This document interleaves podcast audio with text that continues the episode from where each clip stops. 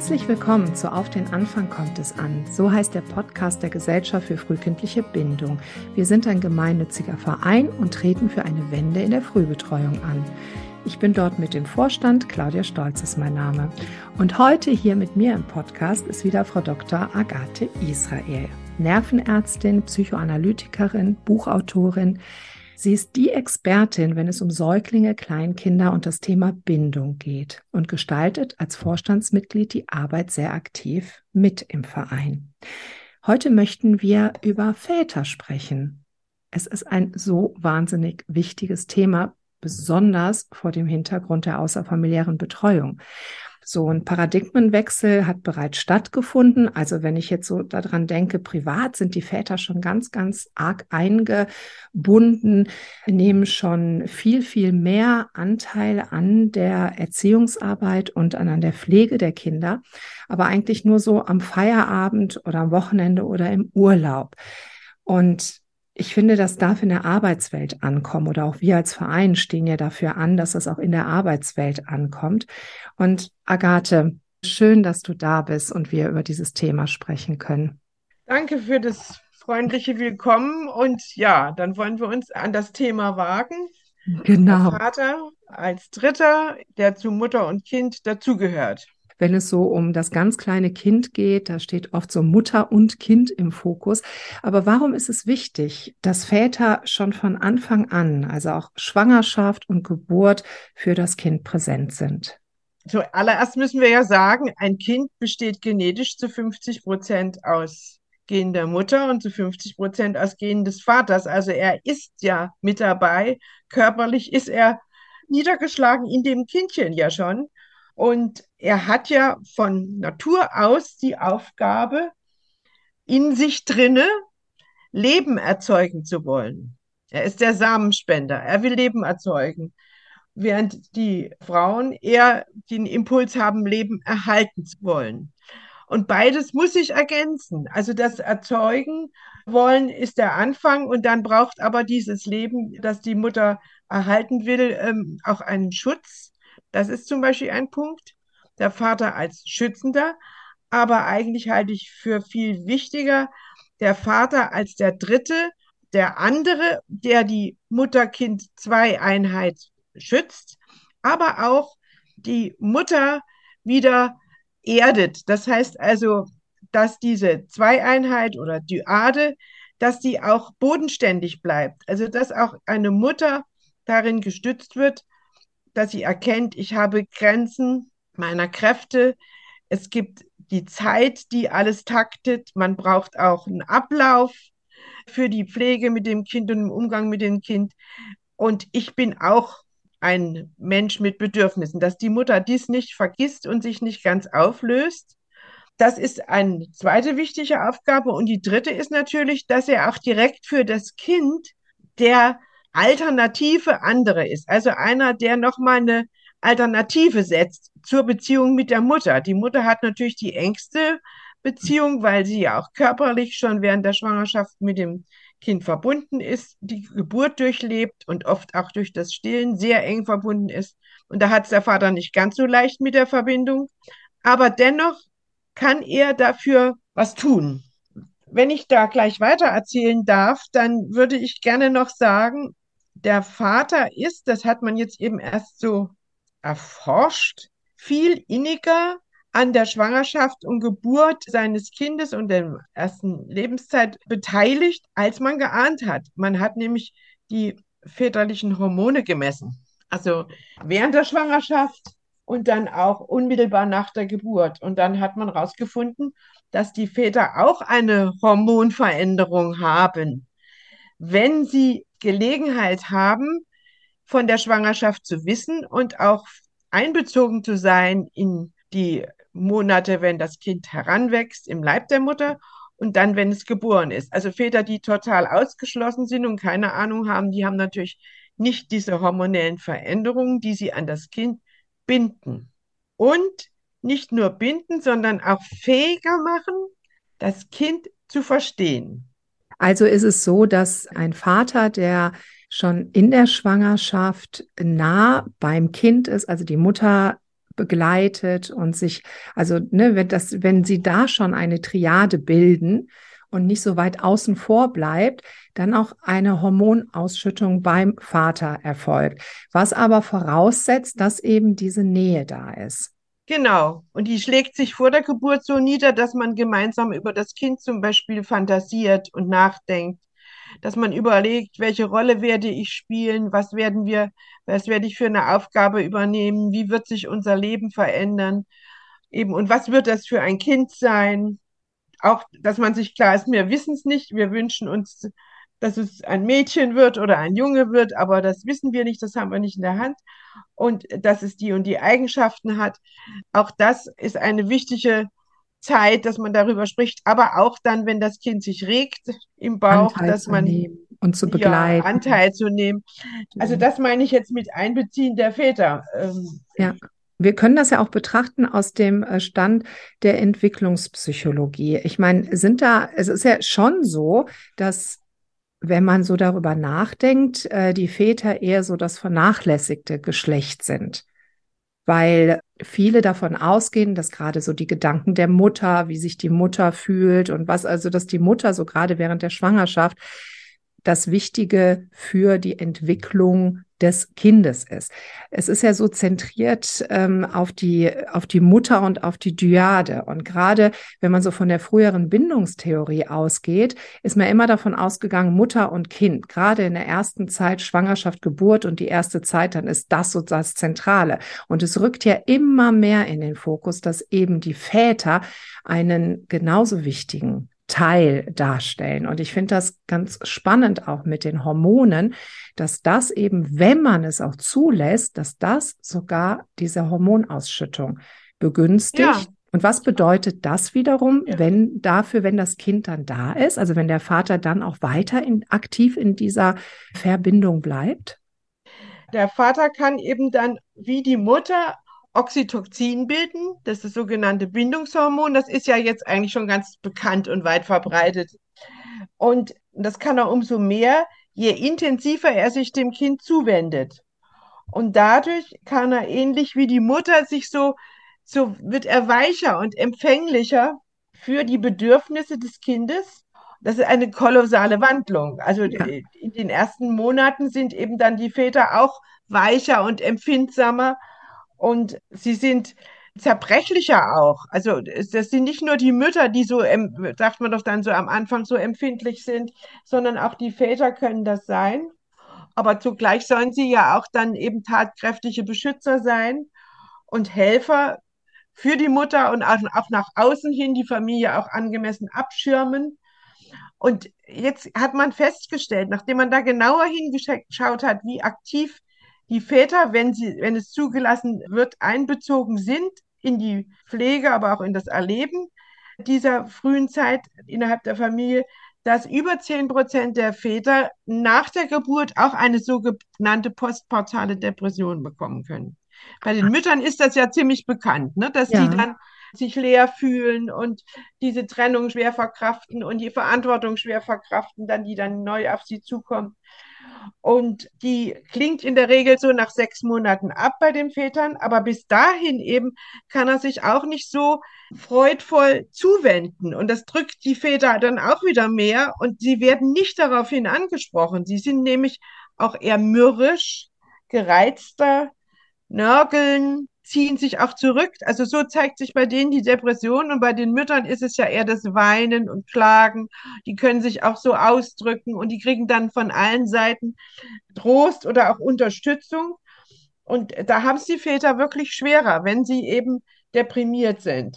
Diese hormonelle Wandlung, die unterstützt eben auch das Vaterwerden sehr und hilft ihm bei der neuen Aufgabe es kommt dann auch noch was Neues auf die Väter zu, was die Mütter auch erleben, aber bei den Vätern ist es uns nicht so bewusst, nämlich diese Weichheit, so offen zu sein für das Kind, aktiviert in den Vätern eigene frühkindliche Erfahrungen. Also was sie früher auch erlebt haben als Baby, das kommt jetzt wieder hoch, ohne dass sie das wollen. Oft ist ihnen das auch gar nicht so klar.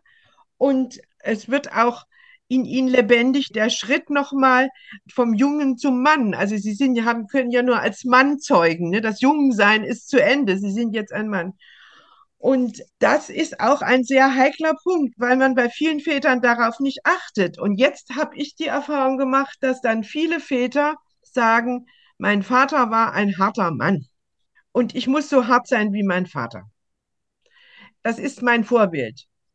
Oder eben, was auch be belebt werden kann, wenn eben dieser Vater vielleicht eine Mutter hatte, die zu kühl war oder eine Mutter, die das Baby zu oft zurückgewiesen hat oder zu übergriffig auch.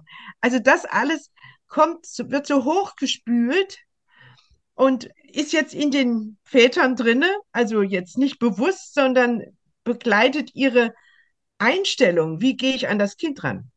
Und jetzt habe ich ja als Mutter die Gelegenheit, wenn das Kind da ist, mich ja auch mit dem Kind quasi also das Kind kennenzulernen. Also dass, ne, dass wir halt miteinander in Kontakt gehen und wirklich ja gerade am Anfang der äh, Mutter-Kind-Beziehung wirklich viel Zeit haben, weil die Väter ja sehr schnell auch wieder zurück in die Arbeit gehen, wenn sie denn überhaupt Elternzeit nehmen. Sonst haben sie halt vielleicht ein paar Tage nach der Geburt und sind dann eben Vollzeit wieder beschäftigt. Und auch das, was du jetzt alles gesagt hast, finde ich noch mal wichtiger, dass eben auch die Väter die Möglichkeit in Anspruch nehmen, die Zeit mit dem Kind auch wirklich auszukosten.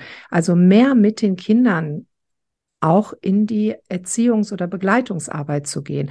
Und viele Väter nehmen ja nur Kurzelternzeit, und viele gar nicht, obwohl sie einen Anspruch hätten. Also der Anspruch ist sowieso sehr klein. Also unsere Gesellschaft steht ja ganz klar dafür, dass auch die Väter genau wie die Mütter den gleichen Anteil an Elternzeit bekommen, an bezahlter Elternzeit, um halt auch die außerfamiliäre Betreuungssituation zu entlasten. Aber die Väter nehmen halt kaum oder gar nicht diesen Erziehungsurlaub.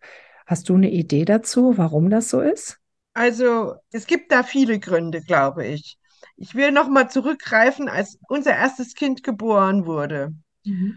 Und dann klar war, da gab es das ja noch nicht in diesem Umfang mit der Erziehungszeit, äh, klar war, wir werden unser Kind nicht in eine Krippe geben. Dann ha habe ich also gesagt auf meiner Arbeitsstelle, wenn ich wieder zur Arbeit komme, wird mein Mann das Kind übernehmen. Da schrien alle auf. Das ist biologisch nicht möglich. Ein Mann kann ein Kleinstkind oder eben ein größeren Säugling noch gar nicht versorgen, der kann sich da ja noch gar nicht reinfühlen. Das können eben nur die Mütter, die ja den körperlichen Kontakt hatten. Und diese, dieser Vorbehalt, der ist geringer geworden. Also das höre ich nur noch selten, dass man denkt, für einen Mann ist es biologisch unmöglich, ein Kleinstkind zu betreuen.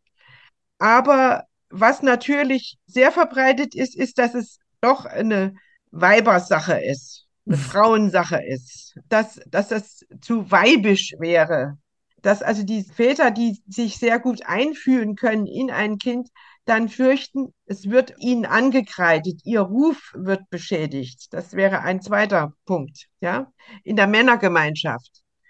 Und der dritte ist schon, dass es halt eine Prestigefrage ist, auch ein bisschen im Beruf, ne? ob man jetzt sagt, ich nehme jetzt frei für das Kind, da muss man schon sehr selbstbewusst und stark sein und sagen, ja, das ist auch in meinem Lebenslauf ein Teil meiner Aufgabe. Weißt du, was ich da sehr interessant finde, wo du das gerade sagst? Gerade diese Prestigefrage. Es gibt eine Studie des Bundesinstituts für Bevölkerungsforschung. Und da gab es eine Studie bis 2019, von 2009 bis 2019, die ist jetzt ausgewertet. Und äh, da hat man halt festgestellt, Frauen, die lange Elternzeit nehmen, bei denen sinkt das Berufsprestige durchaus. Also das konnte man nachweisen. Aber Väter, also dagegen zeigt sich bei Vätern, dass auch nach längeren Elternzeiten der Anstieg des Berufsprestiges eher, also dass eher ein Anstieg zu verzeichnen ist, als was Rückläufiges. Das fand ich sehr spannend. Und finde ja. ich, ist ja auch sehr mutmachend für die Väter.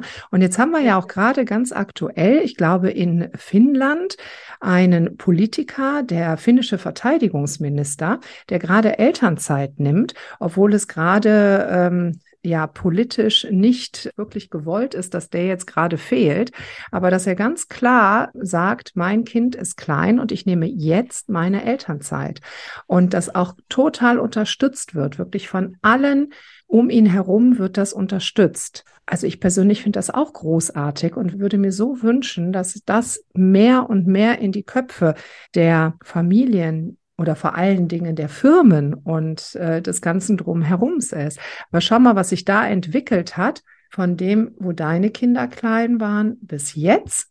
Und jetzt darf das auch noch, aber es muss ein bisschen schneller gehen, finde ich. Besonders in der jetzigen Diskussion. Wir, wir treten ja ein für eine Wende in der Frühbetreuung. Und was bedeutet es denn, wenn jetzt die Väter auch eben mehr Erziehungsarbeit machen? Wie kann sich denn da die Situation der außerfamiliären Betreuung verbessern oder verändern?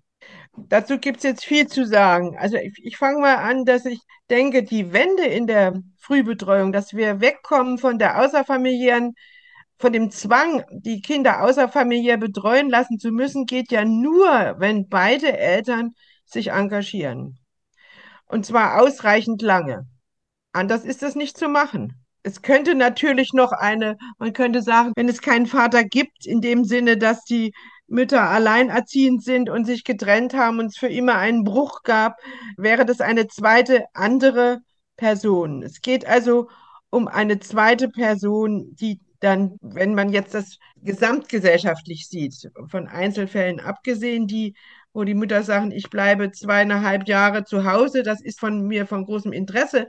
Aber äh, insgesamt, gesamtgesellschaftlich gesehen, müsste es eine Selbstverständlichkeit werden, muss es eine werden, dass Väter und Mütter in der Frühzeit, in die einmalig ist für die Prägung des Kindes, beide Eltern gleichermaßen beteiligt sind. Da sind wir noch nicht.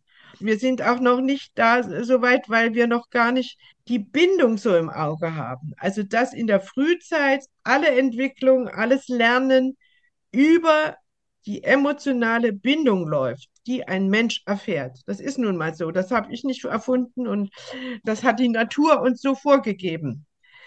Das ist das eine. Das andere, und ja. zwar ist der Vater nicht nur einfach eine zweite Mutter. Das hm. heißt, er ist nicht wie so ein Spiegelbild der Mutter und macht alles so wie die Mutter, sondern der Vater ist wirklich für das Kind ein alternativer anderer. Also nochmal eine wirklich Wahlperson, an die sich das Kind auch binden kann. Und der Vater ist anders. Da könnte man sagen, Männer sind anders. Zum Beispiel das Spielverhalten von Vätern, auch bei ganz kleinen Kindern oder mit ganz kleinen Kindern, ist anders als mit Müttern. Väter sind, machen viel mehr motorisch, also mit Bewegung mit den Kindern. Hast du schon mal eine Mutter gesehen, die ihr Kind in die Luft wirft? Nicht so häufig über Väter. Äh, nicht so häufig, ne? Aber, oder ja, also sie fassen das Kind auch mehr an den Gliedmaßen an. Mhm. Sie, sie sind viel kühner da im, im Umgang.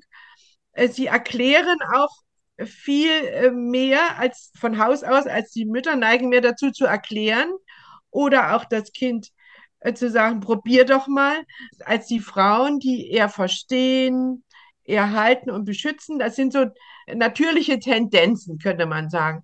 Natürlich kann eine Mutter genauso in die väterliche Haltung reinschlüpfen, aber da muss sie eben dann eher reinschlüpfen. Der Vater ist auch im Umgang mit Schmerzen, mit Alleinsein, mit Bedürfnissen, ist er anders nicht nur aufgrund seines Geschlechts, dass er da vielleicht Forscher ist, sondern er geht die Sache anders an, weil er auch ein anderer Mensch ist als die Mutter. Er hat ja auch andere Erfahrungen gemacht. Und er hat andere Erfahrungen, hatte eine andere eigene Kindheit gehabt. Mhm. Und jetzt ist das dafür das Kind eine kolossale Bereicherung. Es ist quasi eine Verdopplung seiner Welt, wenn es eben noch eine andere Erfahrung macht, wie man Schmerz überwinden kann, körperlichen Schmerzen. Und Beispiel. vor allen Dingen dann durch eine ihm absolut vertraute Bindungsperson. Ja, ja. Das Also ist ja der nicht große. Unterschied daran. Ja, Also man kann jetzt nicht sagen, wir nehmen jetzt irgendwie einen Erzieher oder so dafür. Einen zweiten ist ja dann auch ein Mann und dann kann der das übernehmen. Wichtig dabei zu sagen, es ist eben dem Kind eine auch schon während der Schwangerschaft, also gehen wir mal vom Idealfall aus, und der Geburt und der ersten Zeit vertraute Person. Ist es eigentlich, würdest du sagen, also wenn wir jetzt mal von Unsere Gesellschaft hat ja die Vorstellung, dass die Eltern die ersten zwei, vielleicht sogar drei Jahre die Möglichkeit haben, ihre Kinder innerfamiliär zu betreuen. Also ob das jetzt Eltern, Großeltern, das Bindungsnetz, was sie sich wirklich aufgebaut haben, ist, aber es ist eben keine außerfamiliäre, sondern eben innerfamiliäre. Gibt es da zeitliche Abläufe, wo man sagt, ja, der Vater ist vielleicht ab dem Zeitpunkt für das Kind, also das ist ein guter Zeitpunkt, also Mutter die eine Zeit, Vater die andere Zeit, oder ist das eigentlich total egal? Also das ist nicht total egal. Das hängt ab davon, äh, einmal von dem Entwicklungsweg eines Menschen. Man könnte sagen, im ersten Lebensjahr ist es naheliegender, weil ja die meisten Mütter heutzutage stillen wollen oder auch teilstillen wollen, dass die Mütter zu Hause sind. Das ist einfach natürlicher. Und im zweiten Lebensjahr, wenn das Kind dann schon andere Speisen auch isst und nicht mehr auf die Brust angewiesen wäre, dann wäre es natürlich natürlicher, wenn das auch ein anderer äh, macht, eine andere vertraute Person. Aber ich habe auch schon Paare erlebt oder Eltern erlebt, da war das so, dass die Mutter sagt, sagte mir, liegt diese ganze körperliche Nähe nicht so. Ich bedauere das sehr, aber es ist so. Und dann kommt sie noch mal drauf, wie das entstanden ist, mit einer eigenen Früherfahrung zum Beispiel. Und wenn dann das Paar es schafft, dass sie sagen, dem Vater liegt das aber mehr, dass der Vater dann doch viel früher einsteigt in die Versorgung und Betreuung des Babys. Und die Mutter sagt, mir liegen eigentlich eher Kinder, mit denen ich dann schon reden kann. Oder die so ein bisschen sprechen oder so. Ich würde dann lieber bis zum sechsten Lebensmonat zu Hause bleiben und dann möchte ich wieder arbeiten gehen und dann würden die dann eine andere Reihenfolge einfach entwickeln, ja, dass dann der Vater erstmal zu Hause ist und dann die Mutter arbeiten geht und dann es wieder vielleicht zurückgewechselt wird. Das hängt eben auch wirklich damit zusammen, was die Eltern gut können. Und damit hat man ja auch, also mit dieser Flexibilität hat man ja auch wiederum die Möglichkeit, wirklich gut aufs Kind einzugehen. Erstmal finde ich es großartig, ja. wenn Eltern dahingehend so offen sind, dass die sagen, also hier ist meine Grenze, hier brauche ich Unterstützung, da geht es und sich auch nicht in dieses Rollenmodell so reindrängen lassen. Wenn es eine Mutter, wenn eine Mutter sagt, nee, oder eine Familie sagt, wir würden es gerne so und so haben, dass sie dann innerhalb dieses Rahmens wechseln können. Wichtig dabei wiederum, dass es Bezugspersonen sind, die das Kind kennt. Ja. Und dass die halt innerhalb dieser Bezugsperson da wechseln können. Und wie wichtig es ist, dass eben aus dieser Dyade eine Triade wird. Und man. Jetzt sagst du mir das Stichwort irgendwie, war das jetzt Gedankenübertragung, weil ich dachte, wir reden jetzt eigentlich immer um, über Dyaden, ne? Also Mutter mit Kind, Vater mit Kind. Und wir müssen unbedingt auf die Triade zu sprechen kommen. Das heißt, das Kind muss die Chance haben, beide Eltern zu erleben und sich selber in dem Dreieck zwischen den beiden Eltern zu erleben, zu vergleichen, zu spüren, hier bin ich, da ist meine Mami oder ist mein Papi, zu sehen, dass Mami und Papi auch miteinander was machen, wo ich nur zugucken kann. Wir kennen ja dann das bei den etwas älteren, also so nach dem ersten Lebensjahr, das Thema Eifersucht, ja dass die Kinder es schwer aushalten, dass Mami und Papi auch was miteinander haben und dass sie sich darin üben, auch wenn Mami und Papi jetzt miteinander sprechen oder sich umarmen oder streiten auch. Ich bin trotzdem noch dabei. Ich bin nicht vergessen. Ich, ich fliege nicht raus. Mhm. Und diese Fähigkeit, ein Paar zu sehen und sich selber auch dabei dazugehörig zu sehen, die brauchen wir nämlich für unser ganzes späteres Leben. Und das vermittelt auch der, die Kita nicht, weil man diese Erfahrung, wir sind drei und ich kann auch auf zwei gucken und mich dazugehörig fühlen, ohne dass die zwei mich jetzt in dem Moment beachten.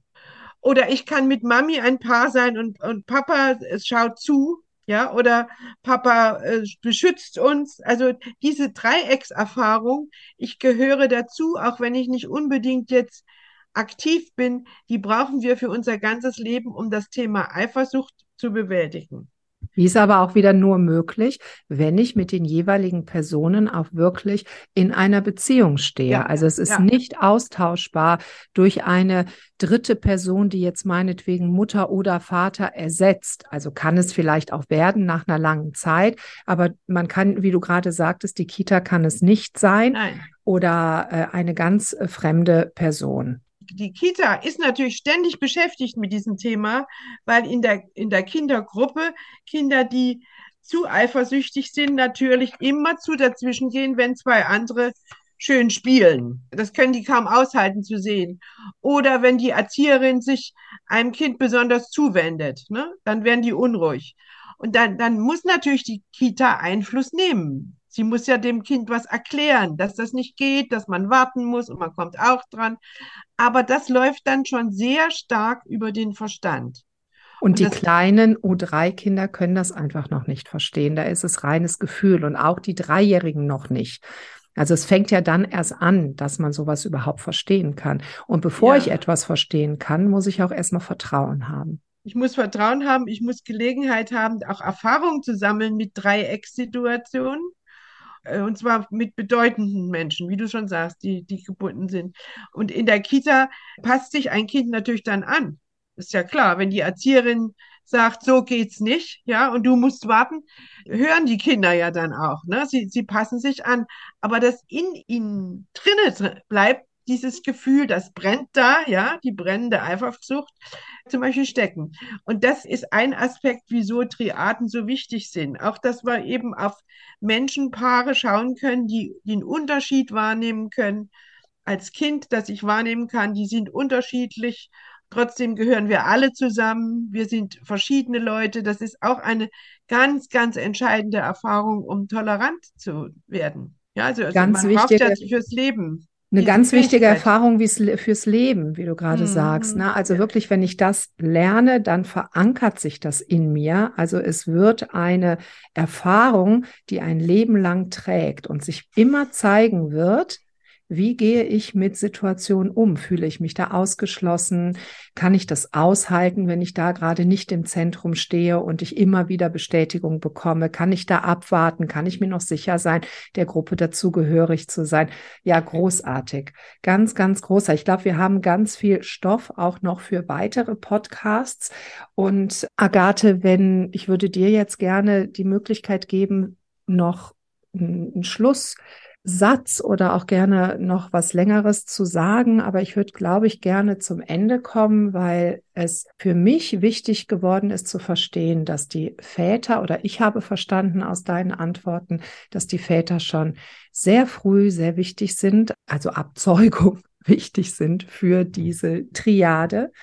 Und was ich ganz spannend fand, auch gerade diese hormonelle Geschichte, also auch das Ausschütten von Oxytocin, dass das bei den Vätern auch ist, wenn sie sich in diese, in, in diese Sache einlassen.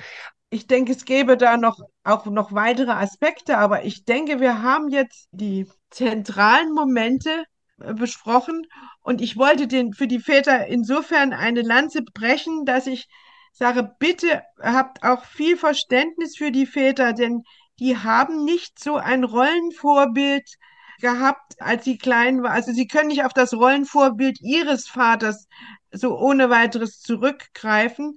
Denn viele der jetzigen jungen Väter hatten noch Väter, die waren die Ernährer der Familie, die waren das Oberhaupt, nach denen wurde sich gerichtet und diese hatten Väter, die noch nicht so engagiert waren, auch innerhalb der Familie sich einzubringen oder Beziehungen aufzunehmen und ernsthaft zu regulieren, sich äh, wirklich da zu sein.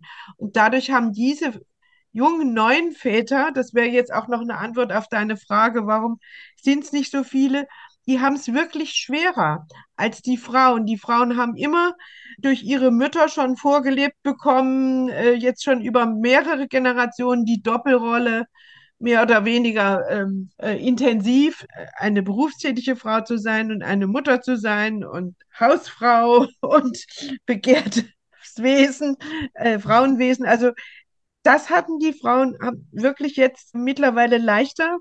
Und wer sich jetzt emanzipieren muss, sind die, äh, Männer. Ist, sind die Männer. Und wir müssen da auch sie dabei unterstützen. Also ein richtiger Aufruf an ja. die Väter und auch nochmal untermalt durch die Studie, dass wenn Väter sich trauen und wirklich sagen, das habe ich vor und da stehe ich hinter und da, das, das werde ich machen, egal, dass das denen auch nur von Vorteil sein kann. Einmal ja. innerfamiliär und jetzt haben wir es auch noch durch die Studie belegt, sogar im Arbeitsleben. Also es ja. spricht ja gar nichts mehr dagegen und wir als Gesellschaft für frühkindliche Bindung werden uns ganz intensiv einsetzen, dass die ja. Elternzeit verlängert wird, dass man es wirklich aufteilen kann, dass es mindestens um die ersten beiden Jahre geht, wenn nicht noch länger, und zwar in der absoluten Flexibilität. Ihr könnt uns unterstützen indem ihr ja eine Fördermitgliedschaft im Verein wählt oder mit einer finanziellen Wertschätzung in Form einer Spende. Alle Informationen dazu findet ihr auf unserer Seite www.frühe-bindung.de und auch auf Instagram, da sind wir unter frühe minus Bindung zu finden. Da sind dann auch alle Informationen über unsere Gesellschaft. Und ja, Agathe, jetzt bleibt mir nur noch, mich bei dir zu bedanken und ich freue mich schon auf unser nächstes Thema und ich finde es immer unglaublich, wie viele wertvolle Informationen wir hier durch dich bekommen. Ganz lieben Dank, Agathe. Das habe ich wirklich sehr gerne gemacht.